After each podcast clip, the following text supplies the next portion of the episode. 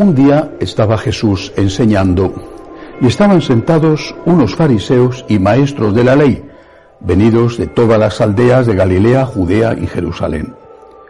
Y el poder del Señor estaba con él para realizar curaciones. En esto llegaron unos hombres que traían en una camilla a un hombre paralítico y trataban de introducirlo y colocarlo delante de él. No encontrando por dónde introducirlo a causa del gentío, subieron a la azotea, lo descolgaron con la camilla a través de las tejas y lo pusieron en medio delante de Jesús. Él, viendo la fe de ellos, dijo, Hombre, tus pecados están perdonados.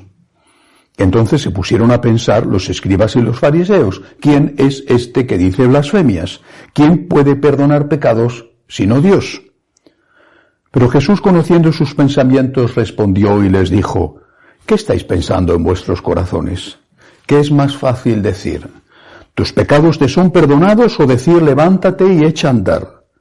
Pues para que veáis que el Hijo del Hombre tiene poder en la tierra para perdonar pecados, dijo al paralítico, a ti te lo digo, ponte en pie, toma tu camilla y vete a tu casa. Y al punto, levantándose a la vista de ellos, tomó la camilla donde había estado tendido y se marchó a su casa dando gloria a Dios.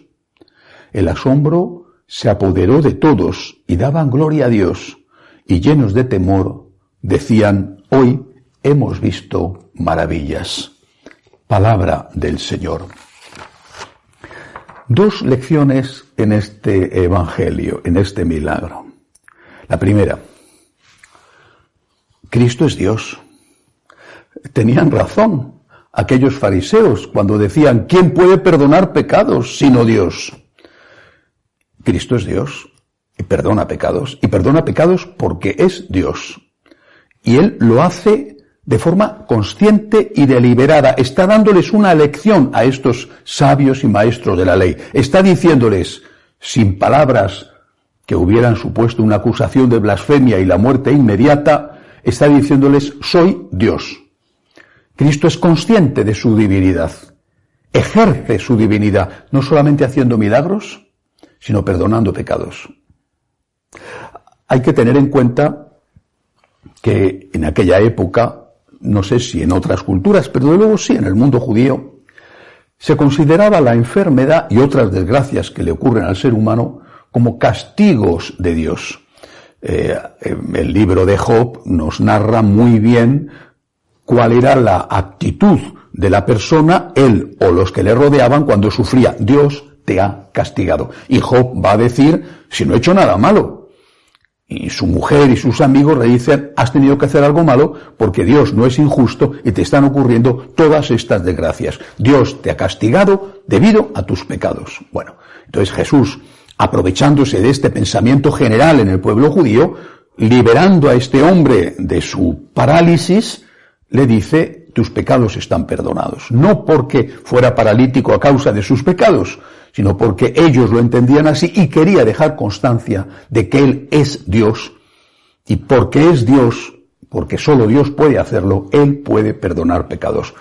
Primera lección, divinidad de Jesús. Jesús es Dios. Jesús sabe que es Dios y Jesús actúa como Dios. Pero hay otra cosa más.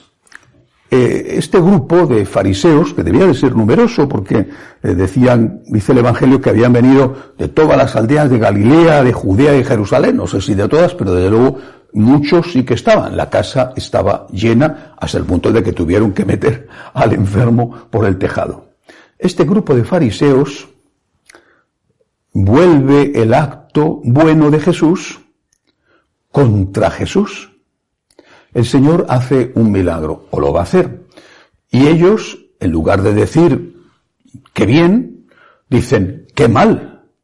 Vuelven contra Jesús la bondad de Jesús. Vuelven contra Dios la bondad de Dios. Y eso me recuerda muchísimo a lo que hacen muchos hoy. No solamente laicos, sino sacerdotes y sabios y doctores de la ley vuelven contra Dios la bondad de Dios y así se atreven a decir, si Dios es Padre, Si Dios es bueno, si Dios es misericordioso, ¿cómo va Dios a castigar? ¿Cómo va Dios a condenar a alguien al infierno? ¿Cómo va Dios a decirle a una persona, por mala que haya sido, por cruel que haya sido, por mucho que haya hecho sufrir a, cientos, a miles, a millones, ¿cómo va Dios a decirle a esa persona al infierno? Si Dios es bueno, si Dios es misericordioso, están volviendo contra Dios la bondad de Dios, en lugar de decir, qué bueno es Dios, vamos a agradecérselo, qué bueno es Dios, vamos a devolverle con algo de amor el amor que nos da. En lugar de admirarse ante el amor de Dios, agradecer el amor de Dios con obras de amor a Dios, en lugar de eso dicen, como Dios es bueno, puedo pecar. Como Dios es bueno, puedo hacer daño. Como Dios es bueno, puedo robar, matar, mentir, violar, corromperme. Como Dios es bueno, vuelven contra Dios la bondad de Dios. Dios es bueno, de verdad que lo es. Es infinitamente bueno. Es la infinita misericordia. Dios es paciente con nosotros. La paciencia de Dios es nuestra salvación, dice el Nuevo Testamento. Dios es bueno, pero no es tonto. No es tonto. Y además, este Dios tan bueno, tan bueno, tan bueno, tan bueno, tan bueno, es mi Padre. Pero yo no soy hijo único. Tengo otros hermanos. Este Dios tan bueno, tan bueno, tan bueno, también quiere a ese hermano al que yo le estoy haciendo daño. Este Dios tan bueno también ama a las víctimas del ladrón o del eh, corrupto o del violador o del pederasta o del que eh, ha organizado una guerra que está lucrando con la venta de armamento. Este Dios tan bueno es también padre de estas personas a las que yo o a las que ese otro está haciendo daño.